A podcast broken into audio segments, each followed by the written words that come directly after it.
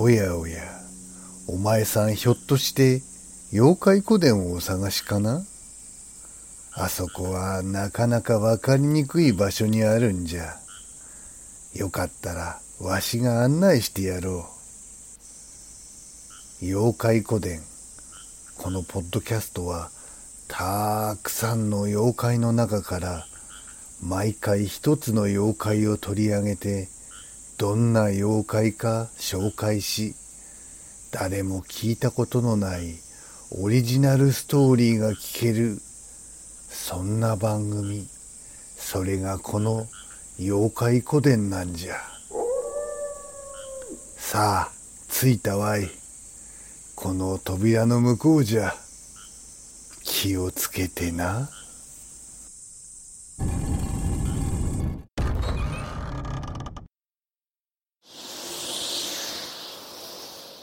天狗天狗は日本の伝承に登場する神や妖怪とも言われる伝説上の生き物。一般的に山伏の服装で赤ら顔で鼻が高く翼があり空中を飛翔するとされる。もともと天狗という言葉は中国において矜持を知らせる流星を意味するものだった。大気圏に突入し地表近くまで落下した火球はしばし空中で爆発し大音響を発する。この天体現象を方向して天を駆け下りる犬の姿に見立てている。日本では奈良時代から円の小津より行われてきた山岳信仰と合わさって山伏が死後に転生し魔界の一種として天狗堂が定着した。一方民間では産地を異界としてそこで起きる怪異な現象を天狗の仕業と呼び天狗を山の神とみなす傾向が生まれた。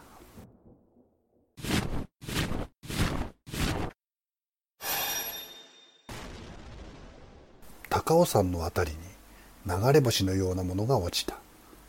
山の麓の村の子牛尾は夜空を明るく照らしきらめきながら落ちていったものに魅了された。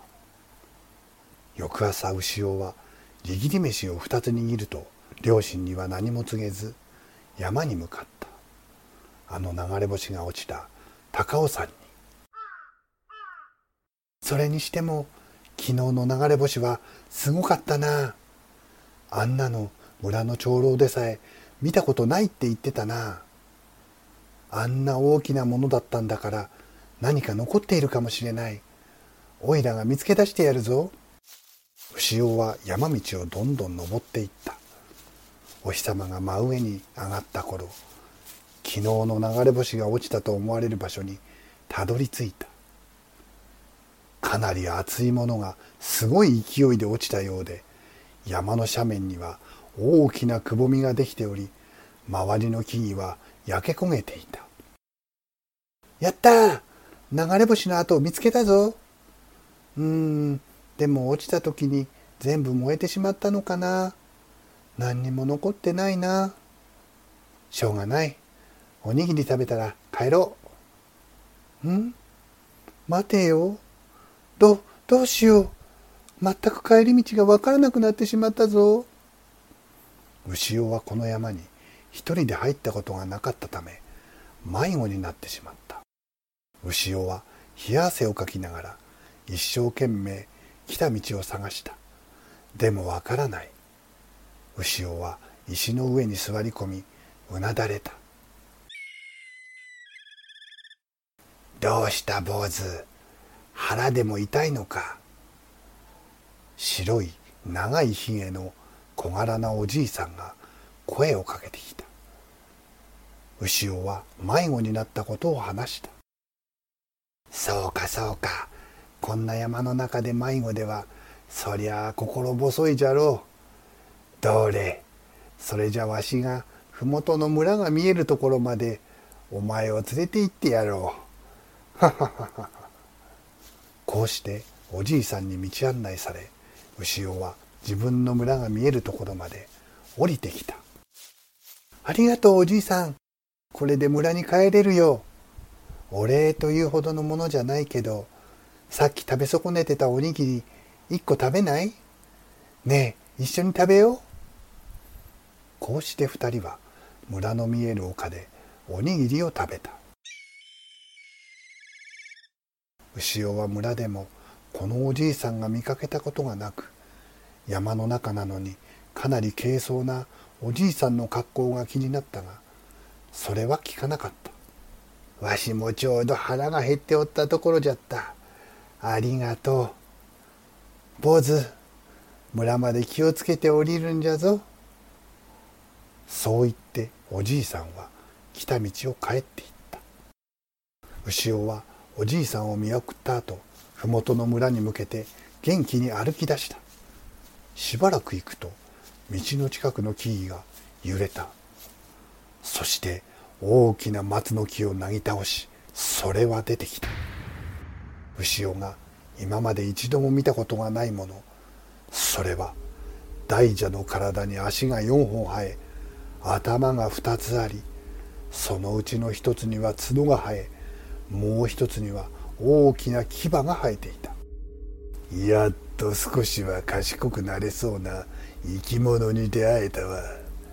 よし。お前を食ってやるからそのまま震えていろよ。牛尾は蛇に睨まれたカエルのように立ちすくみ動けないでいた。化け物は目前に迫った。その時牛尾が来た道をすごい速さで降りてきたものがあった。それはあのおじいさんだった。大丈夫か坊主。後ろでじっとしていろ。ほう。お前はこの山に落ちてから手当たり次第周りの生き物を取り込んだんだな。醜い姿になっておるぞ。お前こそまだ生きていたのか。前回来た時より800年。まだお前がここにいるとは思わなかったよ。かつて俺の一部だったお前がな。さあ本当の姿を現せ。化け物はおじいさんに噛みつこうとした。しかしおじいさんはそれをかわし空に舞い上がった。宙に浮いたその姿は翼が生え赤い顔に長い鼻体は2メートルある天狗になっていた。お前こそ前回わしに手痛く懲らしめられもう二度とここには来ないと思っておったがそれも忘れてしまったようだな。どれ今度こそコテンパンにしてやるぞ。こうして天狗と化け物の戦いが始まった。化け物がその巨体と牙で天狗を攻めれば天狗は突風と雷で反撃した。夕刻決着がついた。天狗の雷が化け物に直撃し黒焦げとなった。くそまたお前に邪魔されたか。しかし覚えていろよ。次に来た時にはこのようにはいかんぞ。そう言うと化け物は体の真ん中から裂け火の玉のようなものが飛び出し空の彼方に飛んでいった。天狗様ありがとう。おいらだけじゃなく村も守ってくれたんだね。本当にありがとうございます。いや礼には及ばない。あいつは元はわしの一部なんじゃ。まあだから殺すこともままならんがな。坊主また会おうぞ。そうおにぎりうまかったぞ。天狗も夕焼けの空に消えていった。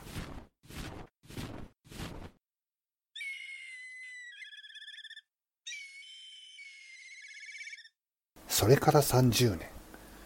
牛尾はこの村の村長になり近くの神社に天狗の像を納めて代々大切に守っていった。